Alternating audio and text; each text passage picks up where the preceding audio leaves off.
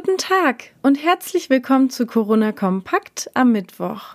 Alle Klassenfahrten bis zum Ende des Schuljahres mussten wegen Corona abgesagt werden. Viele Eltern befürchten nun, auf den Kosten sitzen zu bleiben, denn die Veranstalter verlangen teils hohe Stornokosten von bis zu 80 Prozent. Den Eltern ist es unverständlich, dass sie für eine Reise bezahlen sollen, die ausgefallen ist. Vor allem, weil sie keine Wahl hatten, ob sie stattfindet oder nicht. Das Land Schleswig-Holstein will zwar mit einem Paket von drei Millionen Euro einspringen, aber nur in Fällen von persönlicher Härte. Was die schleswig-holsteinische Regierung unter solchen Härtefällen versteht, hat sie noch nicht genauer definiert. Für sozial schwächere Familien, die vom Bildungsteilhabepaket profitieren, werden Kosten für Klassenfahrten ohnehin übernommen. Sie dürfen damit also nicht gemeint sein. Andere Bundesländer wie Hessen oder Sachsen haben längst entschieden, die kompletten Stornokosten für entfallene Klassenreisen zu übernehmen.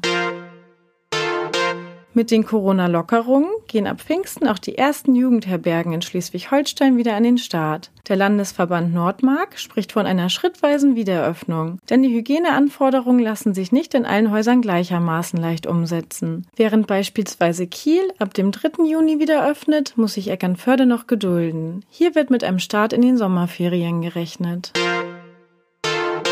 Zum Schluss stellen wir uns noch die Corona-Frage, ab wann Wanderungen in Gruppen wieder erlaubt sind. Ein Sprecher des Kieler Gesundheitsministeriums hielt sich dazu am Montag noch bedeckt. Ob und wenn ja, unter welchen besonderen Hygiene- und Schutzmaßnahmen das Wandern in der Gruppe nach dem 7. Juni wieder möglich sein wird, entscheidet die Landesregierung abhängig von der weiteren pandemischen Entwicklung. Laut Landesverordnung seien Wanderungen vorerst nur alleine oder mit Personen aus dem eigenen sowie einem weiteren Haushalt möglich. Weitere Nachrichten und Hintergründe zum Coronavirus in Schleswig-Holstein finden Sie jederzeit unter kn-online.de slash Coronavirus.